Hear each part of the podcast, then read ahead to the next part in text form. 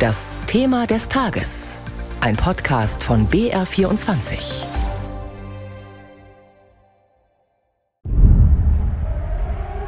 Russland hat heute in den frühen Morgenstunden einen Großangriff auf die Ukraine gestartet. Massiver Raketen- und Artilleriebeschuss wird aus mehreren ukrainischen Städten gemeldet. Heftige Explosionen. Dieser 24. Februar ist ein furchtbarer Tag für die Ukraine furchtbarer Tag. Sie sind heute in einer anderen Welt aufgewacht. Die Leute hier in Kharkiv geraten in Panik. Leute verlassen die Stadt. Es gibt ganz lange Staus. Gerade erleben wir den Beginn eines Krieges, wie wir in Europa so seit mehr als 75 Jahren nicht This erlebt is haben. the saddest moment in my tenure Ich appelliere an Präsident Putin, stoppen Sie den Wahnsinn dieses Krieges. Jetzt. Er tat es nicht. Der Wahnsinn dieses Krieges ersorgt in der Ukraine nun seit genau einem Jahr für Tod, Leid und Zerstörung. Millionen Menschen sind auf der Flucht, Hunderttausende tot oder schwer verletzt, ganze Städte liegen in Schutt und Asche. Und ein Ende dieses Wahnsinns, keiner weiß es. Und das, obwohl die internationale Politik seit dem 24. Februar 2022 quasi kein anderes Thema mehr hat. Wir wollen in diesem Thema des Tages jetzt versuchen, Bilanz zu ziehen. Und zwar gemeinsam mit dem Sicherheitsexperten der Stiftung Wissenschaft und Politik, Markus Keim. Schönen guten Morgen nach Berlin. Guten Morgen nach München. Herr Keim, genau vor einem Jahr, da haben wir beide auch gesprochen. Sie waren damals einer der ersten Experten, die wir an dem Morgen des 24. Februars rausgeklingelt haben. Wir können ja mal gemeinsam reinhören. Putin hat sich also entschlossen, die Ukraine anzugreifen. Hat Sie das überrascht?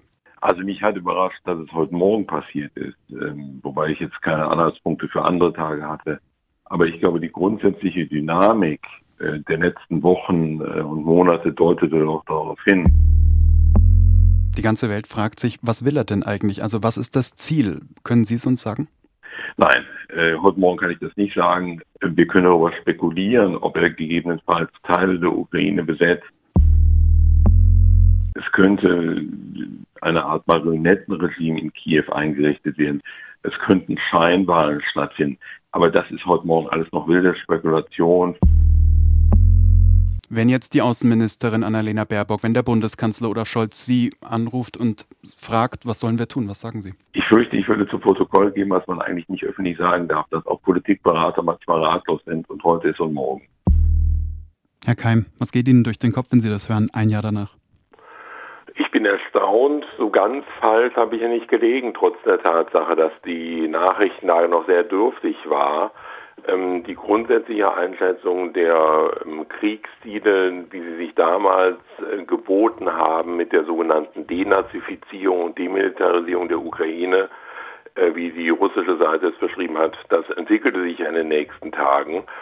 Aber letztlich vieles von dem, was dann folgen sollte im vergangenen Jahr, das habe ich nicht ahnen können. Da haben wir letztlich vieles nicht überblicken können und ich stelle fest, wie wenig wir letztlich antizipieren konnten, was im vergangenen Jahr passiert ist. Aber in einigen Dingen hatten Sie doch recht. Also einige Teile des Landes sind besetzt, es hat Scheinwahlen gegeben.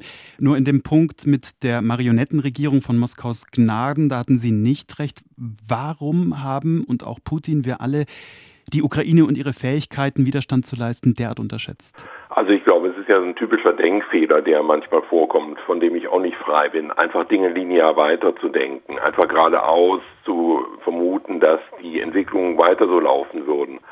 Und da deutete sich doch zumindest angesichts der militärischen Überlegenheit, ich meine jetzt vor allen Dingen numerischen Überlegenheit äh, in Militärmaterial, wie sie sich am 24. Februar darstellte, doch an, dass sehr schnell gehen könnte mit einer Eroberung der Krim, äh, Entschuldigung, mit der Eroberung der Ukraine.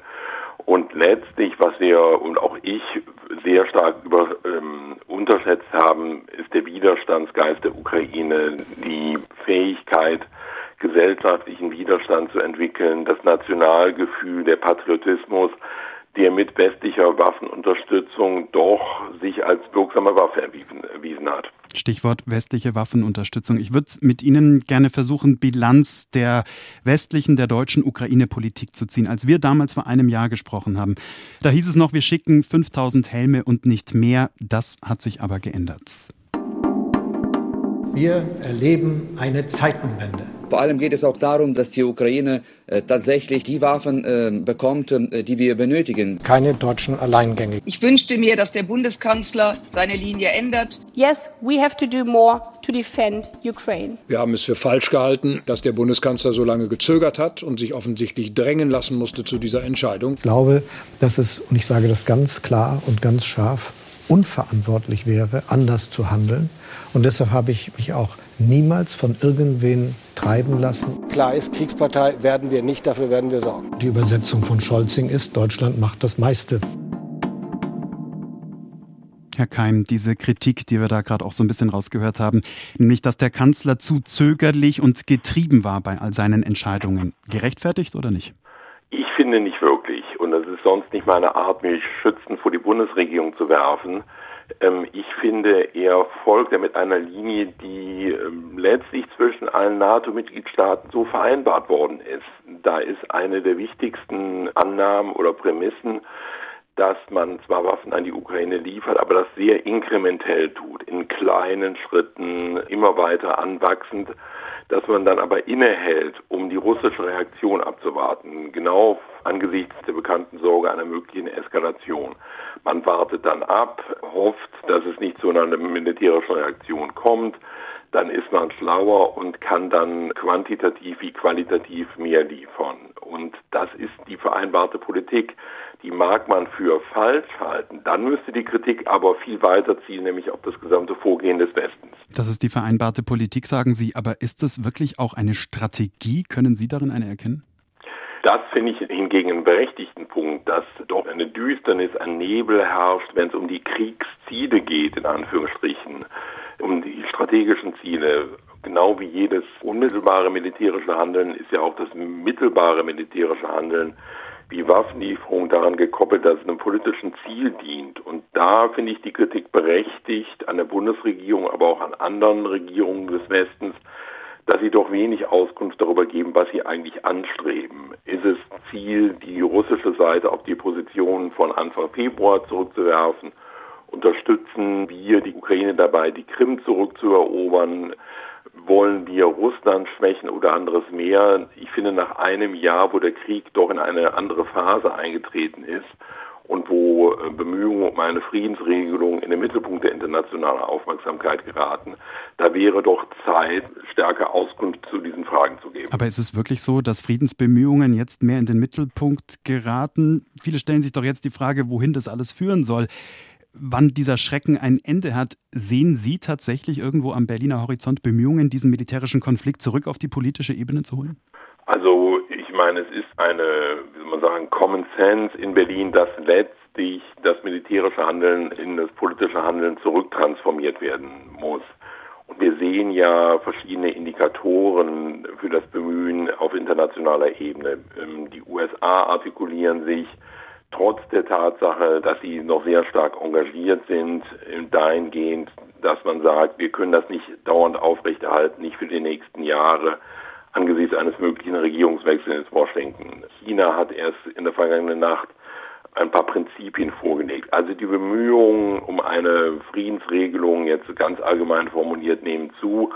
Und das erhöht doch auch den Druck auf die Bundesregierung im Verbund mit den europäischen Partnern selber anzugeben, welchen Weg man beschreiten möchte. Und ich finde das ein wichtiges Signal gegenüber der deutschen Bevölkerung, ein wichtiges Signal gegenüber der Ukraine, wie lange sie mit Unterstützung rechnen kann und für was. Und nicht zuletzt auch ein wichtiges Signal an die russische Seite, um genau das zu vermeiden, nämlich eine Eskalation, die ja häufig auf, darauf beruht, auf mangelnden Informationen über die andere Seite. Es ist schwer, ein Jahr Ukraine-Politik in sieben Minuten unterzubringen. Leider müssen wir unser Gespräch hier beenden. Wir könnten, glaube ich, noch eine Stunde weitersprechen. Vielen Dank. Markus Keim war das, der Politikwissenschaftler und Sicherheitsexperte aus Berlin. Und das war unser Thema des Tages, ein Jahr nach dem russischen Überfall auf die Ukraine.